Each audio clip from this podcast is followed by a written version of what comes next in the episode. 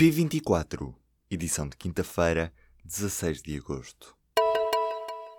Morreu Aretha Franklin, a mulher conhecida como a Rainha da Soul. Morreu nesta quinta-feira, aos 76 anos. Uma fonte próxima disse à agência Associated Press que a cantora estava seriamente doente. Desde 2010, quando lhe foi diagnosticado um cancro no pâncreas, que o estado de saúde de Franklin enfrentava altos e baixos. Os feridos graves dos grandes fogos do ano passado vão receber um pagamento intercalar para cobrir danos biológicos, estéticos e dor. A provedora de justiça decidiu avançar com o pagamento de indenizações a 61 feridos, no valor total de 2 milhões de euros. Do total, a provedoria de justiça recebeu 195 requerimentos de indenização por ferimentos graves. Destes foram admitidos 188. Fica ainda a faltar o pagamento da indenização pelos danos patrimoniais. O governo quer acabar com a reforma obrigatória aos 70 anos na função pública. Esta legislação, que obriga os funcionários públicos a aposentarem-se quando chegam aos 70 anos, tem quase um século. O Executivo quer agora avançar com a alteração desta regra, depois de há dois anos o Parlamento ter aprovado uma recomendação para que seja posto fim a este limite. A TAP vai acabar com as viagens grátis para os membros do governo em funções. A transportadora afirmou ao Jornal de Negócios que estão a ser negociadas as novas regras com o executivo. A mudança de política atual da empresa é justificada pelas regras de mercado em que a TAP opera.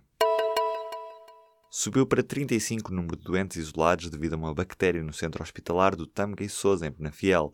Destes 35 doentes que estão isolados, 7 estão infectados e os restantes são apenas portadores desta infecção hospitalar.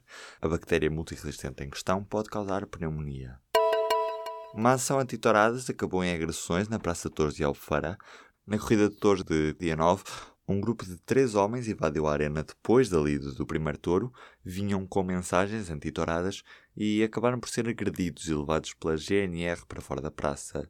Uma mulher que tentou travar as agressões aos três ativistas acabou também ela por ser agredida depois de ter pedido aos agressores para pararem.